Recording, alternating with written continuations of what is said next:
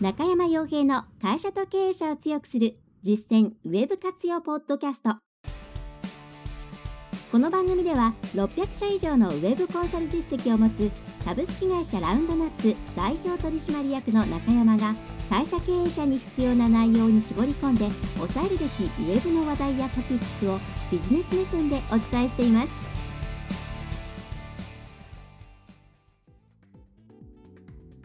皆さんこんにちは。そして明けましておめでとうございます。ランドナップコンサルティングの中山です。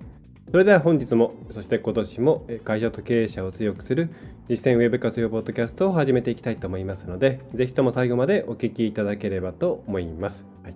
えー、皆さんどのようなお正月年末年始を過ごされましたでしょうか。えー、私は、まあ、残念なことにですね、えー、気管支炎を患って、えー、しまいまして、えー、今もちょっとまだ咳が出たりというのが続いている状態で、まあ、自分の体調管理の、えー、悪さに大変申し訳ない気持ちで、えー、おります。はいまあ、さておきですね、えーまあ、2019年というものも始まって、えー、しまいました。今年に関しては、えー、言語も変わり、えー、そして、えー、5月のゴールデンウィークというのがなんと、まあ10週 10, 10連休ですかね。えー、ということでご商売をなさるご商売という観点で言えば非常に、うん、今年一体何が起こるんだろうと、えー、不安要素の多い年ではないかなというふうに思います。まあ、正直ですね、まあ、10連休の部分については、まあ、長めの連休ということで、えー、まあ、ある程度、まあ、そこまで大きく変わらないかなとは思うんですけれども、えー、ま、とはいえこの言語が変わるといった部分はもちろんそれに対して直接的にいろんな作業が発生する、えシステム界隈の方々はもちろん、えー、いろいろあるとは思うんですけども、えー、一般の商売をなさっている方としては一体何がどうやどうなるのかなということは、え不安な点かなと思います。まあ、これに関しては正直読めません。私も昭和から平成への変化を体験しましたけれども、まあ、当時まだ8歳とかだったんで確かなんかコンビニが閉まったような気がするなとか、えー、それぐらいしか覚えていないんでわからないんで、えーまあ、その時期はですね協力して乗り切っていければいいなというふうに思っています。えー、さておきですね、えー、そんな中大体この時期になってくると2019年って一体どういうふうになっていくのと。えー、こういうことがすごく変わるから気をつけなきゃいけないなとか、え、こういうことやっていかなきゃいけないよみたいなネタがですねたくさん出てくる時期だと思います。でそれに対してそれを読んでいくとあ今年もなんかいろんなこと変化がありそうだしなかなかえそれに対応できそうもないなというようなご不安がある方もきっと多いんじゃないかと思うんですね。で、えー、まあ、結論から申し上げますと、まあ、とはいええー、この一般のご商売をしている方々にとってものすごい何か大きな変化が起こるかというとおそらく今年そこまで大きなことは起きないんじゃないかなというのが私としての、うん、感想ですね。えー、いろいろインターネットって、まあ、ネット周りっていうのは流れてくる情報量が非常に増えているので、えー、こう変化が早くなっているような印象があるかもしれないんですけどもおそらくそこまで早くなってないですね。はい、で例えば私あの2017年末、まあ、2017年末2018年の年始のえー、インターネットウォッチさんですね、えっ、ー、と、えっ、ー、と、インプレスさんか、えー、の、うん、ニュースを読んだんですけども、まあ、あまり変わり映えしないなというのが正直なところですね。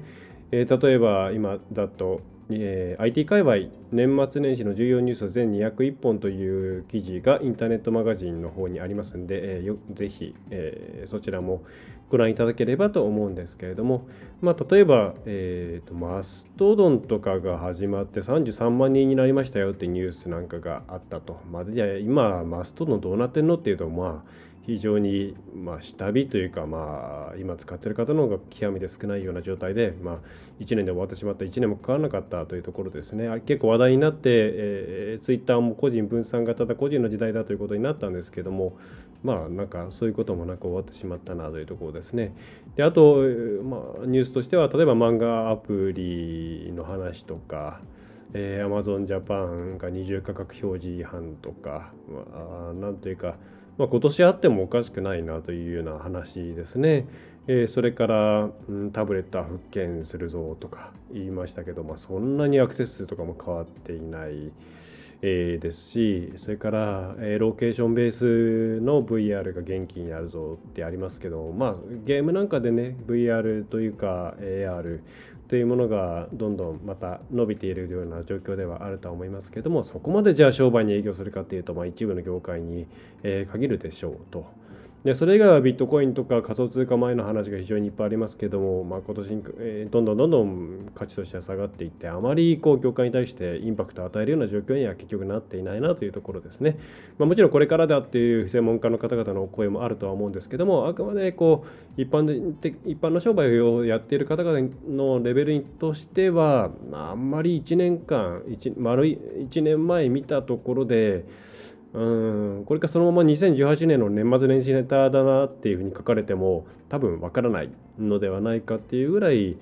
うん、正直変化がないなというのを改めて感じました。で、えー、私としてもいろんな会社の方々を1年間サポートしていて何かじゃあ大きな変化があったかというとまあそうですね専門的な領域で言えば SEO にしても特にあと広告とかのアドテクノロジーですね周りは確かに変わってはいるんですがまあ、かなり高度な部分での変化になってきますので、まあ、そんなにですねじゃあ、えー、そこまでまだ広告運用できてないよとか広告活用してないよという方々にとって影響があるかっていうとそこまででもないかなと思います。もちろんですね非常に良くなっているんですけどね。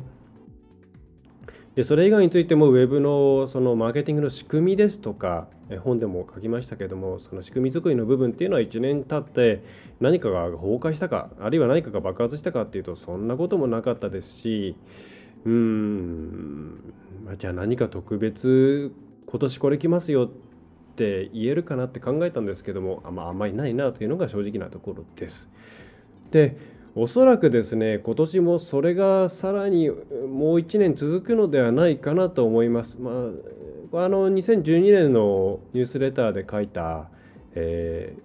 PayPay ですね、えーそえー、QR コード決済のところ、まあ、これはまだまだいろんな仕掛けをしてくると思うんで、えー、チェックしていただきたいですしそれ以外にも、えー、宿泊で言えば、えー、あれはニドリさんですかね。北海道の方で旅館買って高級路線やってるとか。あのニュースレターで挙げた事例なんていうのはぜひあの紙のニュースレターですね、えー、ぜひ今年も追いかけていただきたいなと思います。大塚家具の件もそうですね。はい。と思うんですが、まあ、それ以外については、まあ、そこまできっと大きな変化はないのではないかなと思います。はい。えー、ということで今年に関しては、えー、ぜひですねと,、まあ、とはいえ次は2020年ということで、まあ、2年3年あればですね、えー、また変わってくる可能性というのは十分ありますのでぜひあの追いつくところ、えー、やってない、まあ、そのスタート地点に立っていない方々というのもまだまだいらっしゃると思うんで、まあ、そこをですね追いつく年にして追いつく年にしていただくのがいいのではないかと思います。ね、あのすぐさまやんなきゃいけないことっていうのは過去1年振り返ればそんなになかったですけれども過去例えば5年ぐらい見てみてその中でずっとこれやんなきゃいけないよこれやんなきゃいけないよって言われ続け続けていたものをやってないのであればもう今年やんないとまずいと思います。例えばモバイル対応とか SSL の対応とかそれから、うん、何でしょうね個人情報前の対応とかそれから、えー、医療法とか薬機法とかそういう法律面もありますし、えー、ローカルビジネスで言えばそうですね、え、Google マイビジネスとかあとはリアルとローカルのこうどうやってお客さんを行き来させるかですとか、えー、そういったところですね。はいそういう部分まだやってないよという場合は今年のうちにやっておいた方がいいと思います。やっぱそういう基本のところを土台を作っておかないと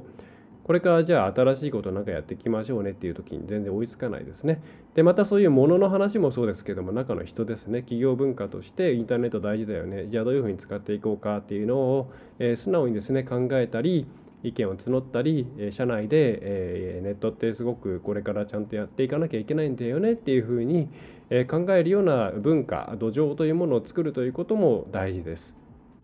でこの辺りも、えー、そのホームページ作成というものを通じてやってもいいですしホームページのねリニューアルをつの中で大事さっていうものを一緒に作り上げる中でやるというやり方もあると思いますし、えー、コンサルティングとかの中でとか研修の中でやっていくという形もあると思います。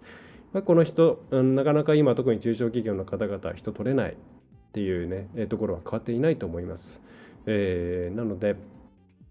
この人と物の部分ですね、えー、まあ、資金またいろんな使い方があるのでまたそれはさておき人と物の部分を今年、えー、きちんとブラッシュアップしていくというところをですねやっていくのがいいのではないかと思います。何か特別これをひたすらやりましょうっていうネタはおそらく上がらないんじゃないかなと思います。まあもう突然何か革新が起きる可能性とか突然のニュースっていうのはありますので、まあ、その時はごめんなさいっていうことになってしまうんですけども、えー、そのまあそれはあのポッドキャストでもそれがあればすぐお伝えしていきますので、えー、まずはちょっとですね、えー、地固めの1年というふうに考えて、えー、取り組んでいただくことを強くお勧めいたします。はいまあ、でも結構いろいろインパクトのあるあれこれどどの人が何言ってるっていうのは別にここで言うことじゃないんで言いませんけれども、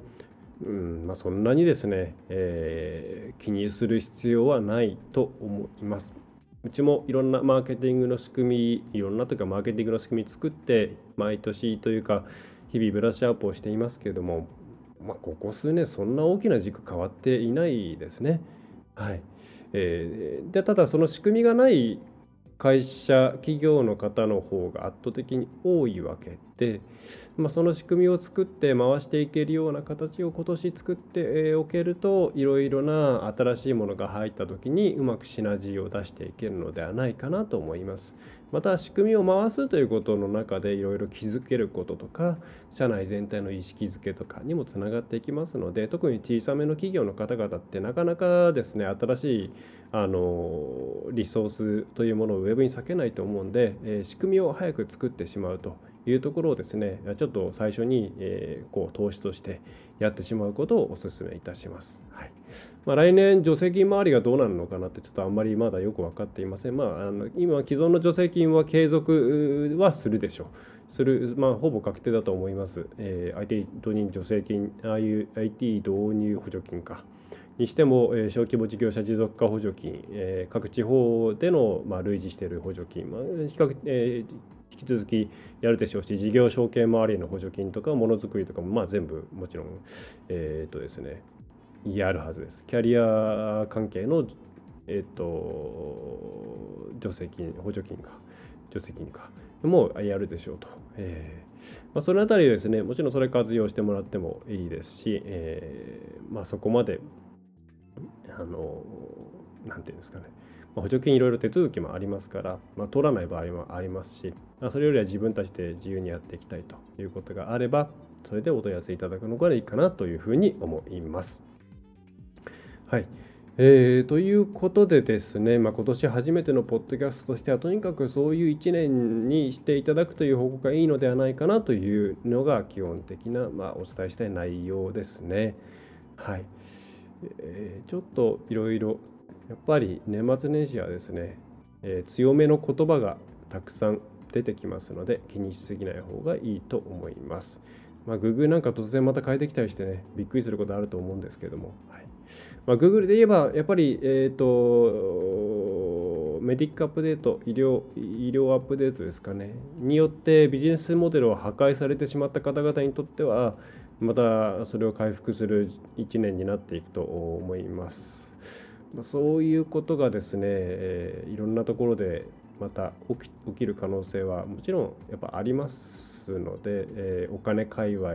命界隈ですねありますのでその界隈の方々は常にですね検索流入に突然落ちたらどうするよという話を、え気にしていただいた方がいいですしまた、えーと、その今医療系でうまくクリアしてきたところの情報っていうものをそのまま、えー、業種変わってもですね再活用できる可能性が高いのでその辺の情報はですね、えー、事故が起きる前に余裕がある時から集め続けることをお勧めします。まあ、あまり納得のいくアップデートじゃないというふうに思われる方も多いですし私もま正直そう思っている部分多いんですけれども、まあ、こうなってしまったのは仕方ない、えー、ビジネスに関してはそれに文句をつけててもしゃあないので、えーえー、これに関してはですね、えー、引き続きうちもちょっとお客さんと一緒になって頑張っているところですね。はいで、えー、うちとしては、えーまあ、もっとたくさんあうちの今年の目標としてはですね、えー、もっとたくさんの方々に、えー、どんどんウェブの楽しさっていうとね、えー、商売をなんかゲームみたいに考えるんじゃないよというふうに言われることもあるんですけれどもぱり、えー、ネットというものとかウェブというものを使うことによってこれだけ自分たちにとって、えー、いいことがあるんだと、え、それから、えまあ、探偵的に言えば売り上げとかにつながるんだっていうことを感じてもらってああなんかすごい運用していくって楽しいんだなというふうに思ってもらえるようにあのなかなか5万円とか10万円でも厳しいよっていう方々もいらっしゃるのを重々承知していましてまあ、これあんまり下げすぎるとですねちょっとうちとしてもサービスのレベルを維持するのがしんどいってことになってくるんでちょっとその下にですね、まあ、教材なんかを中心としたプランを作っていこうというふうに思っています。えーまあ、これちょっと私の方で必死に撮影とかいろいろしていかなければならないんでじゃあ明日からやりますってわけにいかないんですけども。でもそういうものもありますよということでぜひですね、えー、今年の、えー、うちの情報発信、えー、3つの柱ですねポッドキャスト、え、それから、え、メールマガジンそれから紙のニュースレターですね、え、この辺りをぜひ、え、更新、えー、更新されたら見ていただいて、えー、いろんな情報を取り入れていただければと思います。また、えー、書籍ですね、相変わらず、えー、まあ、横も悪くもそんな感じなので、えアップデートせずもそのまま役に立つ内容たくさん詰まってますんで、え勘違いしなければあなたのホームページ、えなんだ、え、勘違いをなくせばあなたのホームページはうまくいく技術評論者さんから出ています。まあ、Amazon で買っていただくのが一番早いと思います。Kindle 版もあります。